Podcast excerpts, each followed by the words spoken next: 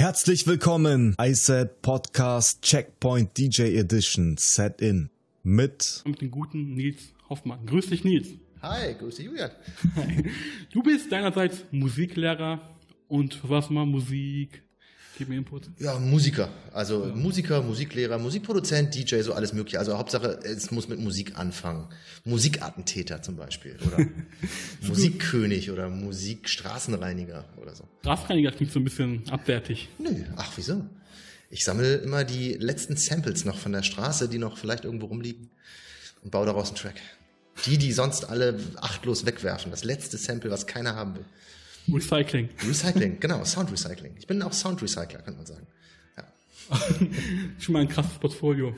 Lass uns mal ein bisschen von vorne anfangen. Was gab es vor dem Sampling? Was hast du gemacht? Ja, wie das in Deutschland in den 80ern so ist, habe ich mit der Blockflöte angefangen und habe es gehasst.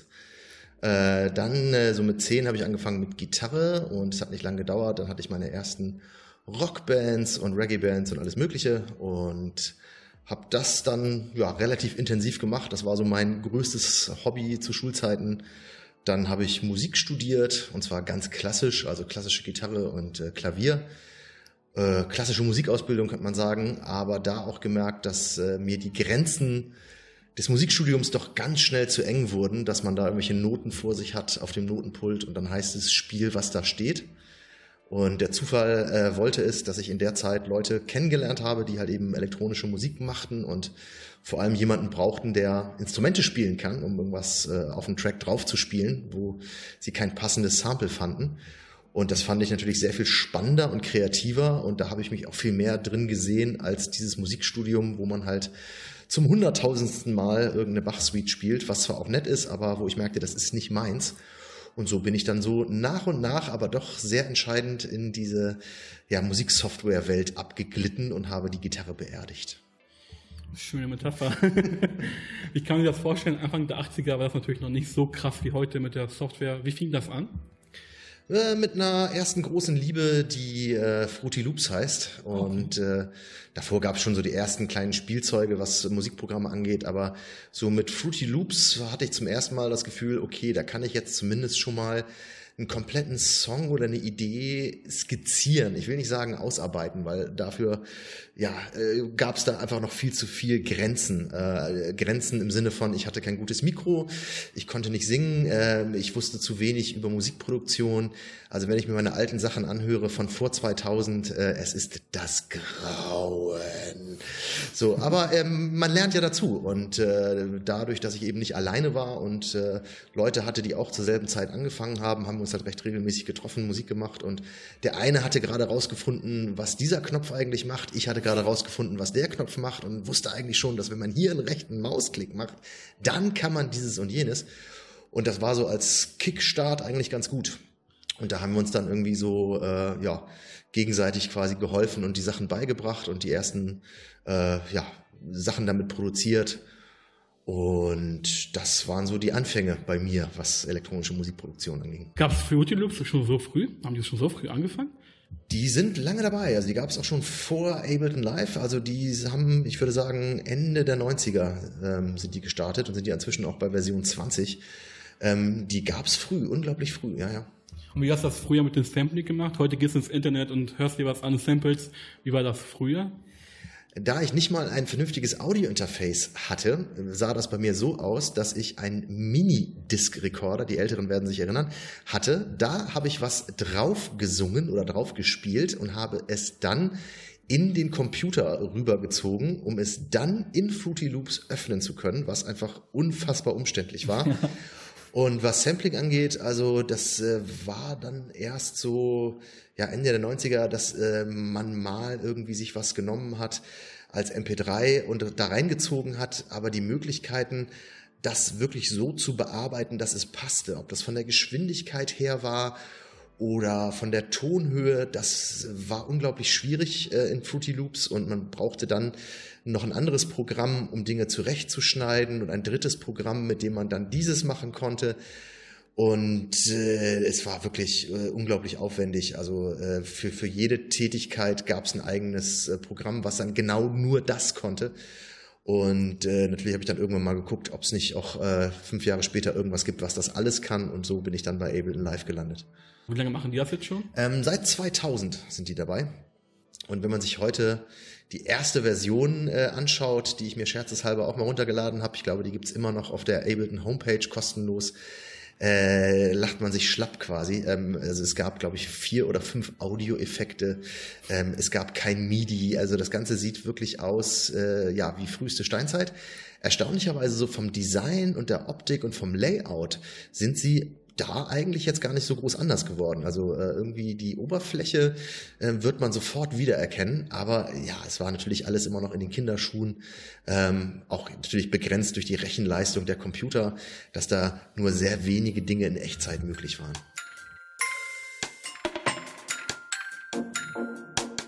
Manche Leute, die ich traf, hatten mir viel zu erzählen, denen hab ich zugehört und dabei nicht kapiert, wer sich nur gerne reden hört und keine Ahnung und nichts zu sagen hat.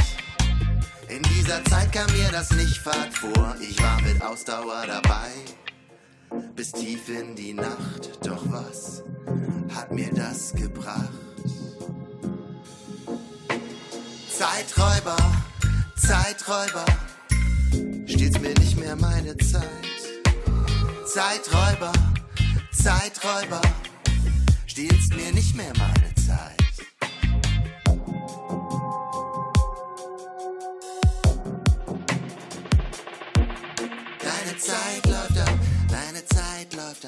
Gerade bei der Software sind, du bist in diesem Bereich als Coach tätig, beziehungsweise als Lehrer. Wie, wie läuft das bei dir so ab? Na, das fing so an, dass ich ähm, nach meinem Musikstudium einfach viel als Musiklehrer an Musikschulen gearbeitet habe, an öffentlichen Schulen, ähm, habe da zum Teil so äh, Hip-Hop-Kurse gemacht, äh, elektronische Musikproduktion, Gitarrenlehrer war ich und so weiter und habe aber immer ja mein Ableton Live dabei gehabt und ähm, hatte das Gefühl, es eignet sich ja wirklich auch prima dass man das unterrichtet und dass man das im Schulunterricht, im Musikunterricht einbringt. Und ähm, die Kinder fanden es natürlich super, dass man jetzt eben nicht äh, eine Beethoven-Sonate vorspielt, sondern sagt, so heute zeige ich euch mal Kick, Snare, Hi-Hat und äh, wie das so funktioniert. Und kam dann auf die Idee, mal zu Kontakt aufzunehmen zu Ableton, um zu sagen, hey Leute, ähm, eigentlich müsstet ihr doch auch sowas wie ein Education-Programm haben. Und äh, in dem Moment, als ich auf die Homepage kam, gab es gerade diese Aktion, dass sie anfingen, Lehrer oder Trainer nennt sich das, auszubilden. Und da habe ich mich dann halt sofort beworben gesagt, hier, ich unterrichte schon längere Zeit mit eurer Musiksoftware und würde mich gerne als Trainer zertifizieren lassen. Damals, 2008 war das, glaube ich. Und ja, so ergab es sich, dass ich nach einem etwas längeren Zertifizierungsprozess zum, glaube dritten Lehrer für Ableton Live wurde. Und ähm, das nahm dann in den letzten 15 Jahren einfach immer mehr zu, dass ich also immer mehr Ableton Live unterrichtet habe und immer weniger Gitarre und so weiter. Und inzwischen ja, ist es bei 100% Ableton Live angekommen. Das heißt, äh, von montags morgens bis freitags abends äh, beschäftige ich mich mit dem Thema Ableton Live auf ganz unterschiedliche Arten und Weisen. Also, dass ich ähm, Anfänger unterrichte, aber auch zum Teil wirklich Profis habe, die jeder kennt, äh, die mit Ableton Live äh, um die Welt tingeln und da Sachen machen. Ist für dich jetzt momentan einfach nur ein Hobby, was du so nebenbei machst, um deine Kreativität auszuleben und das andere machst du halt hauptberuflich? Zum Glück ist es beides. Und okay. äh, wenn hier junge Menschen zuhören sollten, dann kann ich immer nur den Tipp äh, geben, äh, folgt euren Leidenschaften, was die Berufswahl angeht. Ähm, ich kenne einfach viele Leute, die natürlich auch irgendwie ähm, einen Beruf haben und nebenher versuchen noch ihre Leidenschaft Musik irgendwie auszuleben und äh, latent unzufrieden damit sind, weil der Beruf einfach viel Zeit und Energie frisst. Und ich bin in der glücklichen Lage natürlich, dass ich ähm, mein Hobby zum Beruf gemacht habe und es auch immer mal wieder schaffe, in meinem Beruf äh, Dinge zu entdecken, die ich dann für meine eigene Musik nutzen kann. Also das ist äh, ja wirklich eine sehr glückliche Entwicklung, über die ich sehr, sehr dankbar bin, dass äh, das irgendwie funktioniert hat. Konnte einem kein Berufsberater vorher sagen, ja. dass es äh, man irgendwann mal hauptberuflich eine Musiksoftware unterrichtet und das Ganze dann vielleicht eben auch noch online macht, ähm, von zu Hause aus zum Teil. Ähm, ja, das hat sich glücklicherweise einfach so ergeben. Da hast du auch voll Spaß dran und gehst da voll auf mit. Das ist wunderbar. Ähm, ich meine, vorher, mein erster Beruf, ich war halt eben auch 15 Jahre lang Gitarrenlehrer in der Musikschule, war auch schon schön. Also äh, das hatte auch irgendwas mit einer Leidenschaft von mir zu tun. Ähm, da allerdings habe ich irgendwann gemerkt, naja, da schalte ich dann irgendwann schon nach dem vierten Schüler, äh, Schüler, Entschuldigung, falls das jetzt einer hören sollte, auf Autopilot, weil es immer wieder das Gleiche ist, dieselben Stücke und ähm, ja, dieselben technischen Übungen, die man da macht, Tonleitern und ähm, jetzt, wo ich halt eben äh, Musiksoftware unterrichte, dann sind das DJs oder traditionelle indische Musiker, die mit Ableton Live arbeiten. Da sind Bands dabei, die das mit auf die Bühne nehmen oder im Studio nutzen, ähm, Musikproduzenten, das sind Theater, die ich da berate. Ähm, auch in Kreuz, auf Kreuzfahrtschiffen gibt es ja heutzutage viel Entertainment-Programm, die haben jetzt zum Teil auch ihre Flotten auf Ableton Live umgestellt und irgendeiner muss den Technikern an Bord zeigen, wie es funktioniert. Ähm, dieser diese Abwechslung da drin ähm, ist natürlich auch super. Also ich wäre auch jemand, der sich ganz schnell langweilen würde, wenn er zwei Jahre lang quasi denselben Handgriff in der Fabrik machen müsste. Ähm, ich mag es halt immer, ähm, ja, mich mit neuen Themen zu beschäftigen, sofern sie mit Ableton Live zu tun haben und zu gucken, wie kann man irgendwas lösen, wie kann ich Leute glücklich machen, sie weiterbringen. Ähm, es kommen Leute mit ganz unterschiedlichem Stand zu mir und es ist wirklich sehr befriedigend einfach, wenn man das Gefühl hat, da ist jemand, der will was von der Musik, der möchte sich in Musik ausdrücken, das bedeutet ihm irgendwie was und er weiß nicht wie und äh, man arbeitet vielleicht mal ein, zwei Jahre zusammen und danach äh, guckt er einen glücklich an und sagt, hey, ich habe jetzt zehn Tracks gemacht. Äh, das ist einfach unglaublich befriedigend. Und also ich wäre auch ein schlechter, keine Ahnung, äh, Rüstungshändler oder irgendwas in der Richtung. Also irgendwie was Gutes in die Welt zu setzen, ist mir schon auch irgendwie wichtig.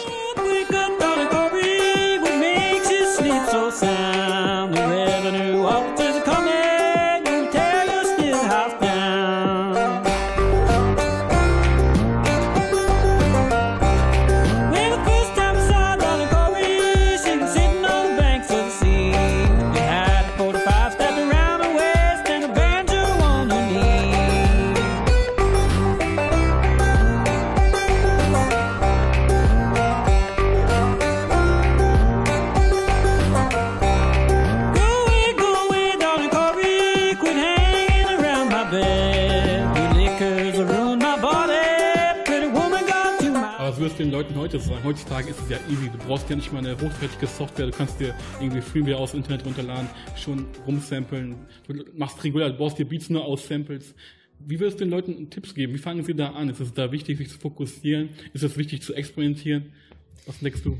Also ich habe einfach über die Erfahrung mit meinen vielen Schülerinnen und Schülern so einige Fallstricke kennengelernt. Ähm, und deswegen weiß ich, welche Antwort ich hier als erstes nennen werde, nämlich ähm, ihr macht die Musik und nicht das Zeug und das Equipment. Ähm, man neigt dazu zu sagen, äh, das fünfte Plugin, die achte Software und der achte Synthesizer äh, wird dafür sorgen, dass ich gute Musik mache. Ähm, das Ganze entsteht irgendwo zwischen Gehirn und Herz. Ähm, und dafür braucht es eigentlich wenig. Und da gibt es so viele Beispiele in der Musik dafür, wo man sagen muss, die hatten auch vor 30 Jahren eben nicht die Möglichkeiten von heute. Viele verlieren sich da drin in den Möglichkeiten und beschäftigen sich einfach Tage, Wochen lang mit Sample Libraries und mit, ähm, hier gibt's jetzt noch einen Controller und hier gibt's noch das und hier gibt's noch das. Und mein Tipp ist im Wesentlichen immer, hinsetzen, Mucke machen. Also äh, man macht einfach bessere Musik ab dem, ich würde mal sagen, 50., 60. Track, den man baut.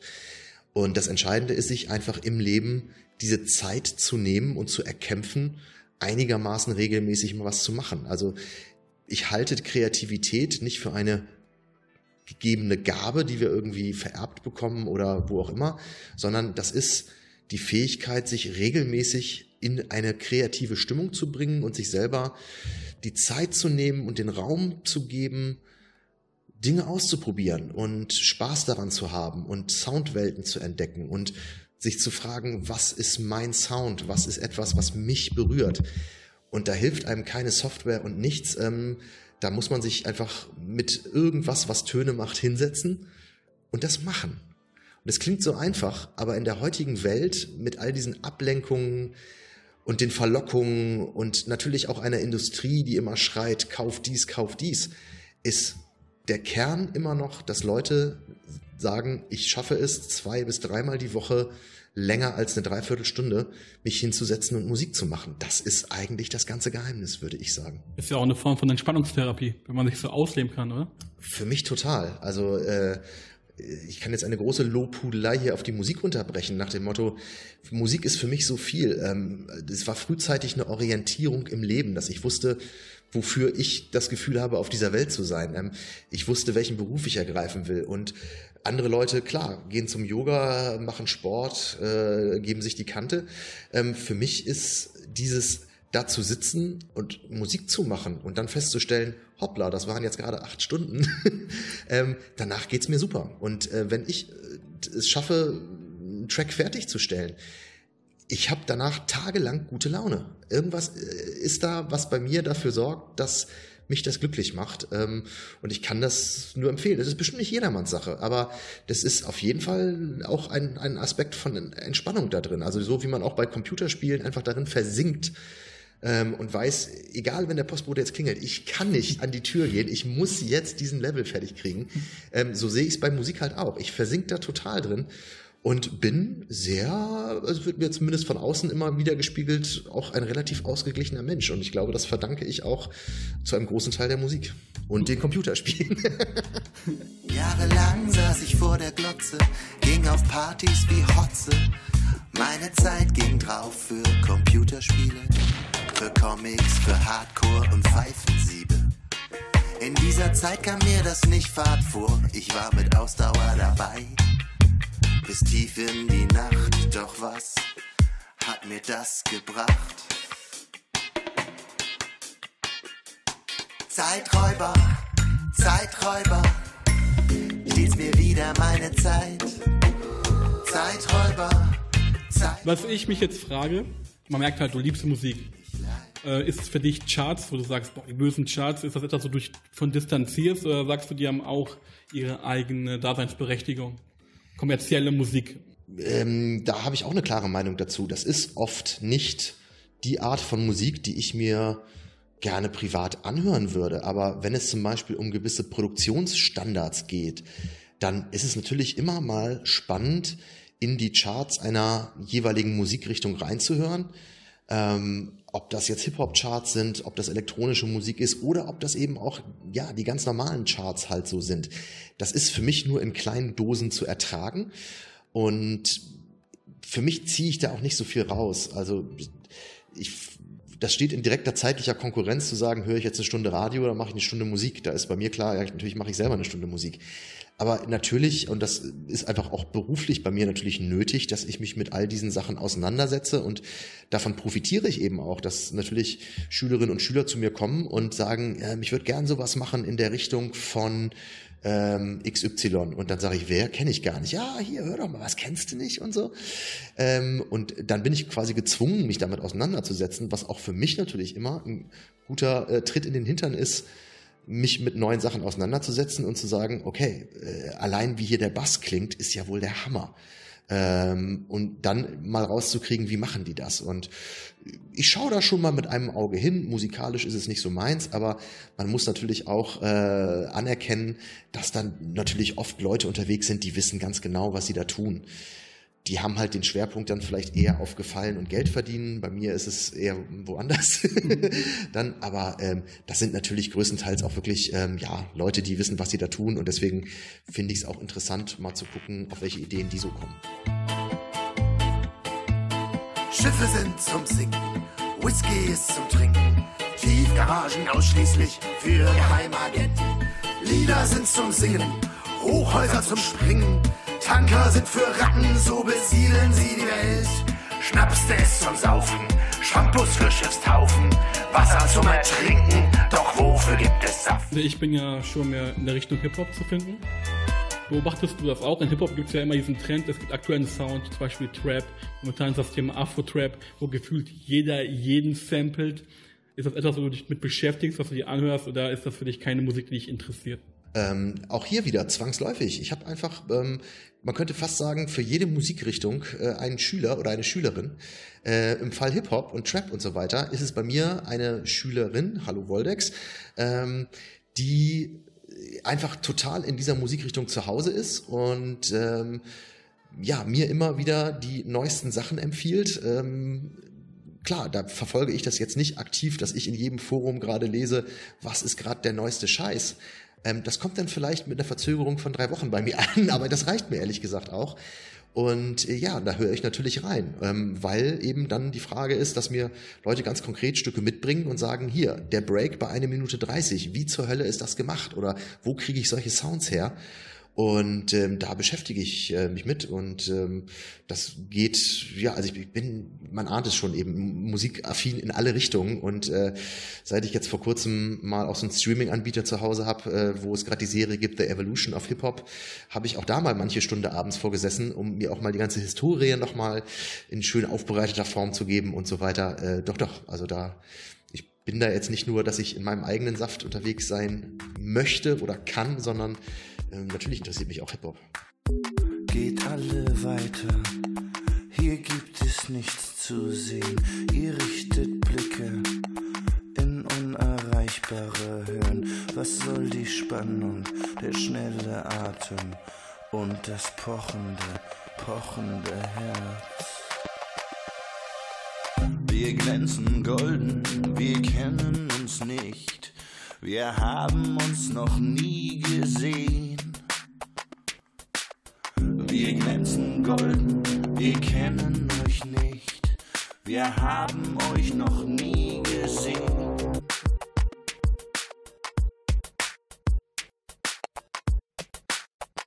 Analysierst du das Ganze auch? Also nimmst du einen Track auseinander, du suchst dir für dich den Kopf, das Sample, überlegst du, was das für Drums sind. Also wie gehst du da ran? Ist das für dich, kannst du da abschalten oder bist du immer so auch der Musiker? Ja, dazu gibt es eine ganz schöne Anekdote. Und zwar, äh, das war zu Zeiten, bevor das mit elektronischer Musik bei mir groß wurde, ähm, dass ich tatsächlich keine Musik mehr hören konnte, um ohne mich zu fragen, welche Akkordfolge ist das, welche Sounds sind das, was spielt der für eine Gitarre, ich ertappte mich irgendwann dabei, dass ich äh, mir das in Noten vorstellte, als mir meine Freundin was erzählte.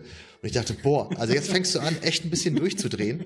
Und hier hast du quasi, bist du übers Ziel hinausgeschossen. Und dann kam elektronische Musik um die Ecke, wo es für mich am Anfang nicht zu analysieren gab. Ähm, das war ein pumpender Bass, eine knallende Kick, zwölf Stunden durch, Stroboskop und ähm, das konnte ich auf einmal wieder genau so konsumieren, wie jeder andere auch, ohne dass ich da äh, mich gefragt habe, was ist das für eine Drum Machine oder irgendwas. Aber äh, ich wäre nicht ich, wenn ich nicht angefangen hätte, das Spielchen dann eben auch in diese Bereiche äh, zu treiben.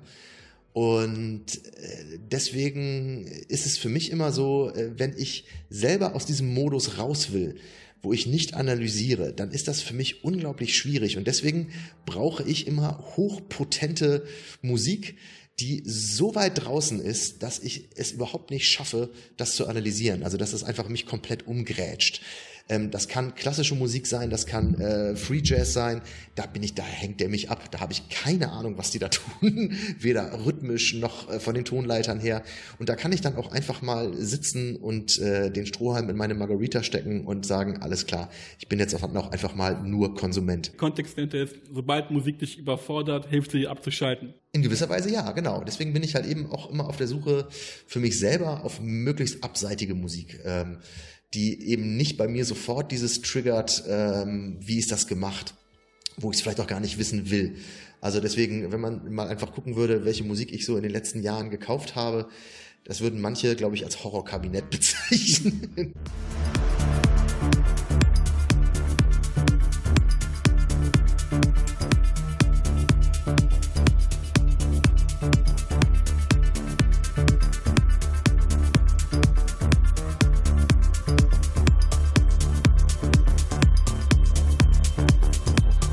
Elektronische Musik, da wurde ja lange drüber gesagt, elektronische Musik ist keine Musik, du musst erstmal was spielen, damit das überhaupt Musik ist. Wie siehst du das?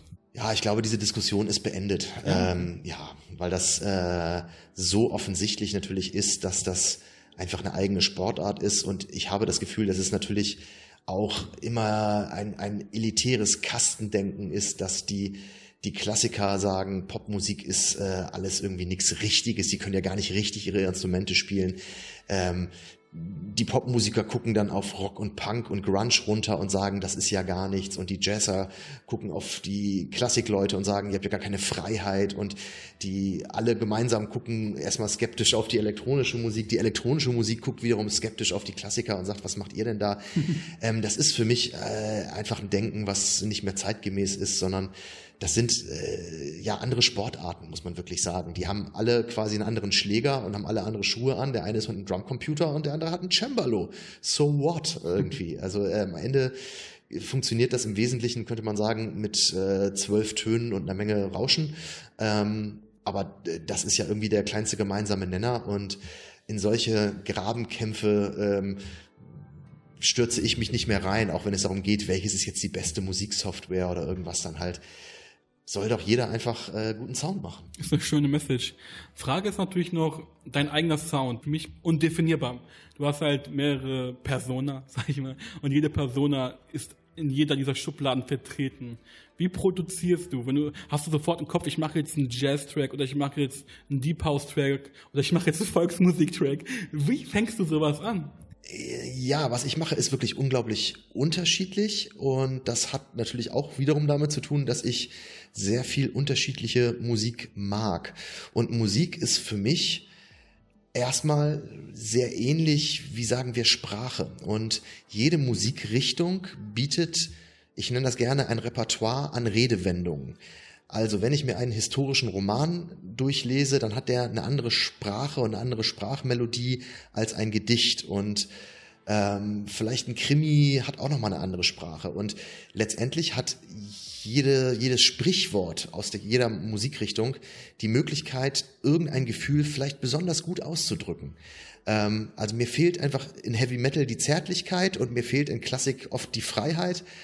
Und deswegen ist natürlich, wenn ich anfange Musik zu machen, immer die Frage, was rumort eigentlich in mir? Welche Themen beschäftigen mich? Ähm, wie geht's mir eigentlich gerade? Das ist auch nicht anders als ein Tagebuch, was ich aufschlage. Da starte ich dann meine Musiksoftware und horche in mich hinein und dann äh, ja, habe ich ein Repertoire an Redewendungen aus den vielen Musikrichtungen, die ich in meinem Leben kennengelernt habe, wo ich das Gefühl habe, das lässt sich einfach nicht mit einer Akkordfolge auf einem Klavier wiedergeben.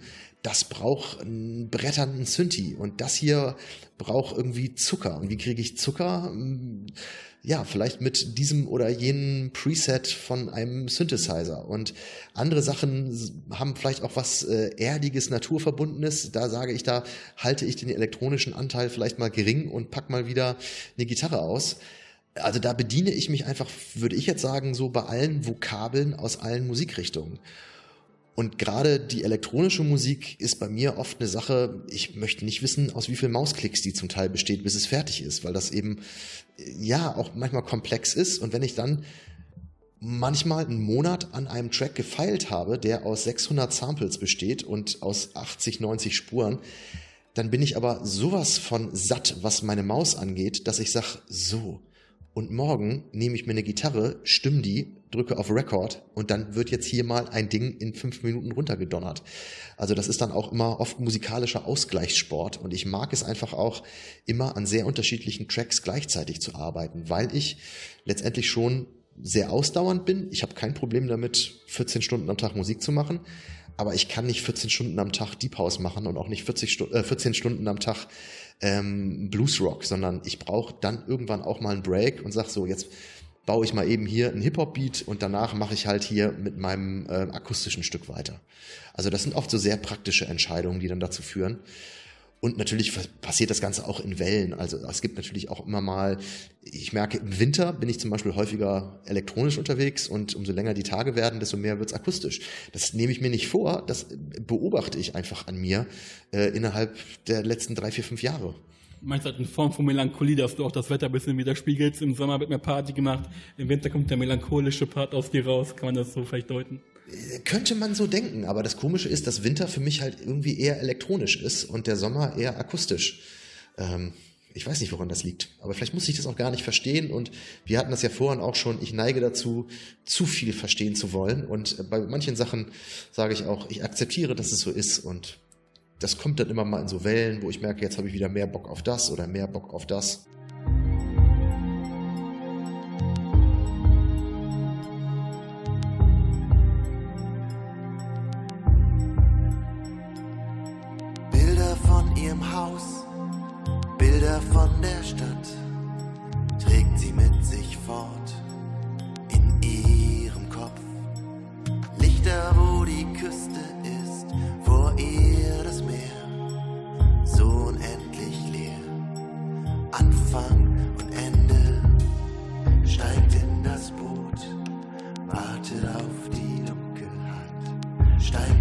Dir krass ist, wenn man sich deine Musik anhört, empfehle ich auch den Leuten mal reinzuhören. Du hast, wie gesagt, einmal so diesen Aspekt, der geht in Richtung Volksmusik, auf einmal geht es in Richtung Deep House, wo man sich denkt, wie, wie passt das alles zusammen? Es ist gut durchproduziert. Ist für dich das Genre-Denken etwas, das, was du mittlerweile komplett von dir abgespaltet hast und du denkst da global oder ist es für dich schon wichtig, okay, ich orientiere mich oder produzierst du drauf los? Genres kann ich sowieso halt nicht viel anfangen, denn letztendlich, wenn man sich ernsthaft mit mir über Genres unterhalten möchte, dann würde ich da immer sehr musikwissenschaftlich äh, rangehen. Also für mich sind Hip-Hop keine tief hängenden Hosen und Baseballcaps, sondern ähm, da müssten wir konkret benennen, mit welchen Sounds wird gearbeitet, wie sind die Techniken, wie sind die musikalischen Strukturen, ähm, welche Akkordfolgen und Rhythmen sind vielleicht typisch für diese Art von Hip-Hop und anders. Aber wohin führt das? Ähm, das hat, ist für mich nur wenig ergebnisorientiert in meinem Leben, muss ich dazu sagen. Das mag bei Musikjournalisten anders sein, ähm, die vielleicht eher da mal eine Schublade brauchen. Für mich ist ähm, es so, dass ich einfach merke, ob ich will oder nicht, dass alle Musik, die ich in meinem Leben gehört habe, irgendwie sich in meinen Programmcode eingeschlichen hat. Wenn ich das Gefühl habe, ich habe jetzt hier ja wirklich eine, eine Nummer, die einfach Entschuldigung, liebe Russen, aber das ist so ein, so, ein, so ein, klassisches Klischee natürlich, was ich jetzt mal bediene. Das soll nach besoffenem Russen klingen und nach der Weite der sibirischen Steppe irgendwie halt. Ähm, dann, dann frage ich mich nicht, wie ich das in Elektronik äh, umsetzen kann zunächst, sondern nehme halt mir tatsächlich erstmal das Akkordeon und äh, die Geige und äh, gucke, ob mir das eigentlich schon diese Farbe liefert, ähm, dass ich diese Idee, die ich dann vielleicht dafür habe, äh, warum ich jetzt ausgerechnet diese Nummer machen will, ähm, warum ich die so instrumentiere. 1961. Ostberlin, Berlin. 12. August. Ein ruhiger Sommertag. Zwischen Ost und West. Und plötzlich. 1961. 61. Fidel Castro stürzen. Mit Hilfe der CIA. Invasion. Invas Invasion in der Schweinebucht.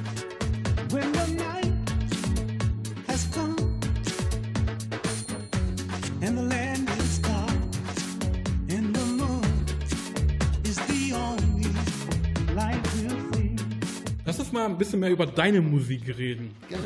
Du hast ja halt mit DJ Zeitbombe etwas erschaffen, was ich in diesem Bereich noch gar nicht gehört habe. Du machst Musiksatire. Ist das der richtige Begriff? Das finde ich schon ganz passend. Musiksatire. Ähm, es ist letztendlich auch, ähm, ja, man könnte sagen, ein, eine historische Rückschau immer auf bestimmte Jahre. Müsste vielleicht mal kurz erklären, was das Konzept dahinter ist. Ähm, ich habe mir immer Audiomaterial aus einem Jahr vorgenommen, also 1973, 1969 und einfach geschaut, welche Stücke sind in diesem Jahr entstanden und was ist noch in diesem Jahr passiert. Dann gab es vielleicht den Flug zum Mond oder die Kuba-Krise oder das Attentat auf John F. Kennedy oder äh, die Anschläge der RAF.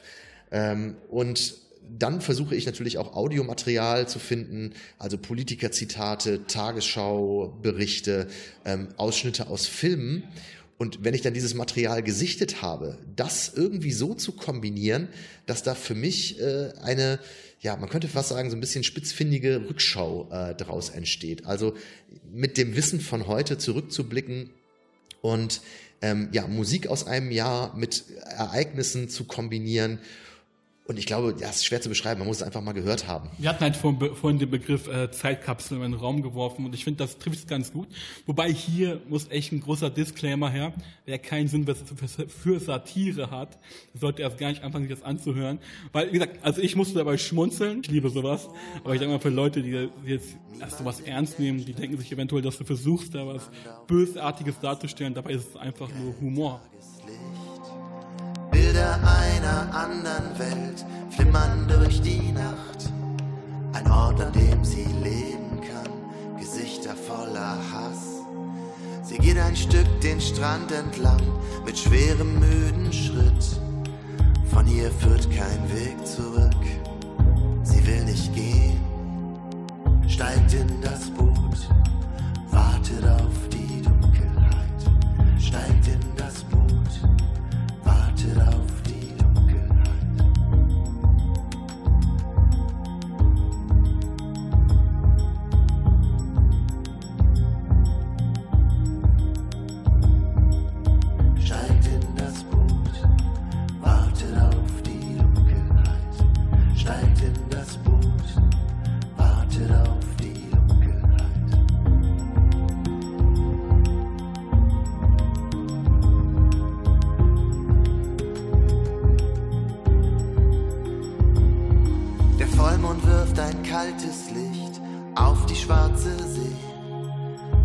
still die Nacht. Das Herz schlägt und tausend Stimmen rufen. Sie setzt sich ins Boot.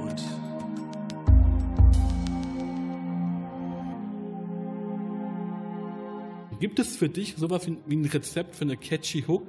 Kann man Musik berechnen oder sagst du, der emotionale Faktor macht es am Ende aus? Also es gibt sicherlich Rezepte, die funktionieren für viele Leute gleichermaßen. Da gibt's von The KLF natürlich auch The Manual, das ist ein Buch, in dem sie die Geschichte der Band The KLF ähm, beschreiben, wo sie sagen, sie analysieren halt aktuell das, was in den englischen Charts ist, gucken nach Strukturen und Mustern und bauen daraufhin eine Musik, wo ihr Ziel ist, damit in die Charts zu kommen, was am Ende ihnen auch gelungen ist. Und so ist es sicherlich, dass es gewisse Rezepte gibt, die ja eben dann auch oft kopiert werden. Also wie oft haben wir einen, ich würde jetzt mal sagen, authentischen Hit und zwei Monate später hören wir im Radio diese ganzen Klone, die genau dieselben Sounds verwenden, dieselben Strukturen, äh, ähnliche Stimmen verwenden und so weiter. Ähm, aber auf die Art entstehen meiner Meinung nach jetzt nicht unbedingt kreative oder persönliche Sachen. Und catchy heißt ja erstmal oft nur, dass es für viele Leute funktioniert. Sicherlich ist es gut, wenn man mal so ein bisschen Grundregeln einer Melodie verstanden hat, dass es vielleicht ungünstig wäre, wenn sie sich nach siebeneinhalb Takten wiederholt oder wenn die Sprünge da drin einfach zu groß, zu klein, zu schief sind. Da gibt es schon gewisse Sachen, die gut sind, wenn man sie weiß, aber dann halte ich es eher mit John Cleese ähm, von Monty Python, der mal einen sehr schönen Vortrag gehalten hat über Kreativität. Gibt's auch bei ähm, YouTube John Cleese on Creativity, wo er einfach erklärt, wie kommt man zu einem möglichst originellen Ergebnis. Ähm, wenn du eine catchy Sache als erster findest, bist du der Held und wenn du eben dann anfängst, die Sachen zu kopieren, ähm, bist du meiner Meinung nach halt eben sowas wie ein Klon und äh, ja, benutzt halt die kreativen Ideen von jemand anderem. Und ich bin immer jemand, der sagt, ich benutze natürlich schon oder ich docke auf äh, funktionierende Systeme an, aber trotzdem muss da natürlich auch eine absolut individuelle Note drin sein, sonst wäre das für mich langweilig. Und die Kunst ist eigentlich eher heutzutage den eigenen Anteil zu finden, die Regeln, wie jetzt Musik funktioniert. Dafür gibt es dann ähm, ja, Musikschulen oder unsere Launchpad-Tutorials, ähm, wo man sagt, okay, klar, man kann viel daran lernen, aber am Ende zählt ja irgendwie was anderes, nämlich diese Origin Originalität da drin. Zum Thema Launchpad kommt noch eine extra Folge. Okay. aber gut, dass du darauf hingewiesen hast, so ein kleiner Teaser. Ja, perfekt. Also ich muss sagen, man merkt bei dir sofort, dass du ein geübter Redner bist, weil man muss dir echt nur irgendwie einen Satz in, vorwerfen und du kannst daraus echt, glaube ich, einen Monolog bauen. Ne? Ich, wir können uns das noch stundenlang weiter hier unterhalten. Ja. Ähm, es gibt, das finde ich auch so spannend. Musik ist ähm, ja ein, ein, ein Raumschiff, was einen quer durchs Universum schießen kann. Und wenn man wie ich äh, die meiste Zeit der Woche in diesem Raumschiff verbringt und auch eigentlich schon seit inzwischen sind es fast 40 Jahre, die ich damit fliege, ähm, da erlebt man natürlich auch viele Sachen. Äh, viel lustige Sachen, also ich, wir könnten uns auch einen Abend nur über Anekdoten unterhalten, aber ich finde ja viel wichtiger, und da, danke für deine Fragen, die ja eben auch darauf abzielen, ähm, was kann einem Musik geben? Also ähm, Biografien, die dann immer nur eine Anekdote an die andere rein, sind mir eigentlich auch zu langweilig, sondern es geht ja darum, auch ähm, ja Leute äh, kennenzulernen, warum machen sie Musik und was gibt ihnen das und ähm, ja, das finde ich sind die finde ich eigentlich spannenden Fragen, aber eben auch ein Riesenfeld und äh, mit vielen Entwicklungen und Geschichten und das wird nie langweilig, auch mir nicht.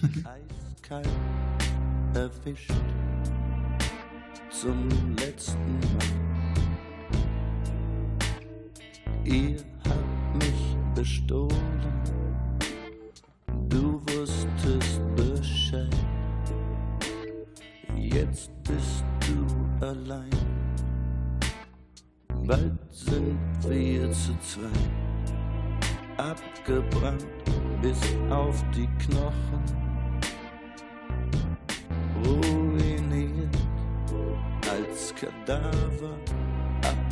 abgeschrieben, kein Freund in sich. Jetzt schaltet der Körper auf Stumm, ich scher mich kein bisschen mehr um. Wie weit du auch läufst, ganz egal diesmal. Lass uns zur letzten Frage kommen.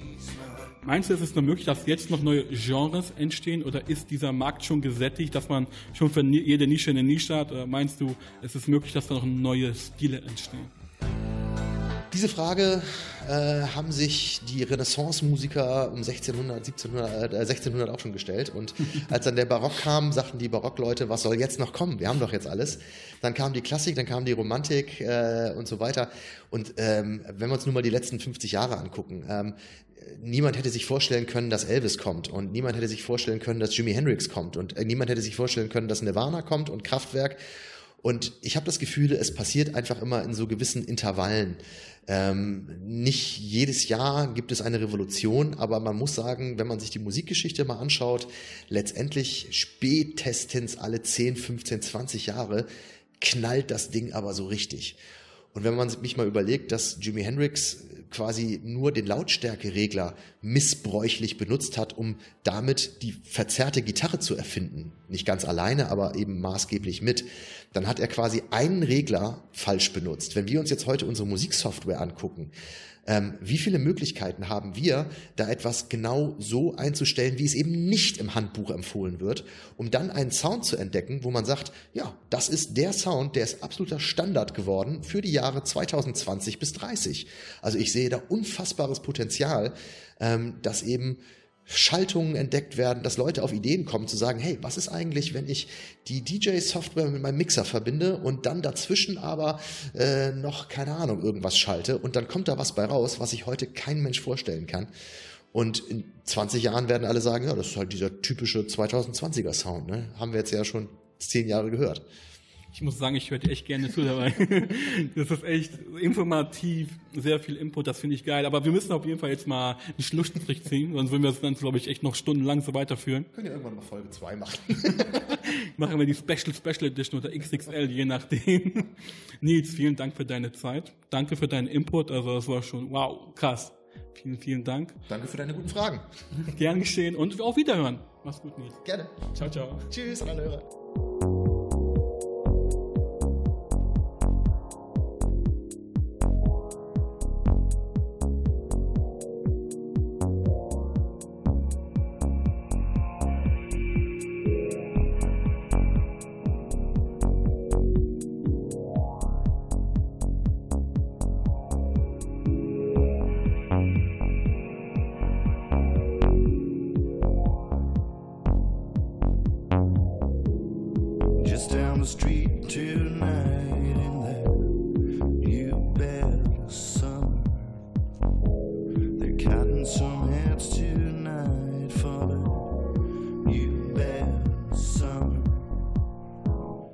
Die Folge gefallen hat, dann teil diese Folge mit deinen Freunden, aber teil nicht mich.